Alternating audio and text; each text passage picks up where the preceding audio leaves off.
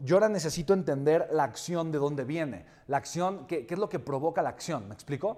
Recuerda lo siguiente, tú y yo ahorita necesitamos hacernos enemigos de la mediocridad, ¿ok? Entonces, la mediocridad, ¿qué significa?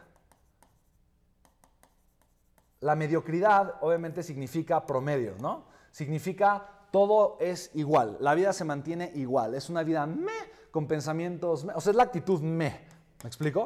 Y esto, eh, hay una película de los emojis, ¿no? Donde sale la familia de los me, ¿no? Que son, eh, que son estos emojis, ¿no? Que tienen así como que el me, ¿no? Y entonces todos tienen una vida me, están me y les va me y tienen resultados me y todo es me. Entonces hay gente que vive en el estado meh, o sea, no, no vive obsesionada, no tiene esta, esta obsesión magnífica por crear y construir una vida espectacular, por, por aportar, por servir, por conectar, por sembrar, por construir una vida llena de amor, de prosperidad, de significado, ¿me explico? No tienen este deseo, no tienen este drive interno, no tienen este empuje, no tienen este empeño, no, no tienen este fuego eh, en el corazón, ¿me explico? Oye, ¿el, ¿el fuego de qué es producto? Ah, bueno, el fuego es producto de entender quién soy, de entender lo que valgo, eh, de la visión que yo le pongo adentro de mi mente y, adentro de mi corazón, ¿ok? Entonces, ¿qué me va a llevar a tomar acción? Lo que me va a llevar a tomar acción es mi identidad. Y esto es algo súper importante, ¿vale?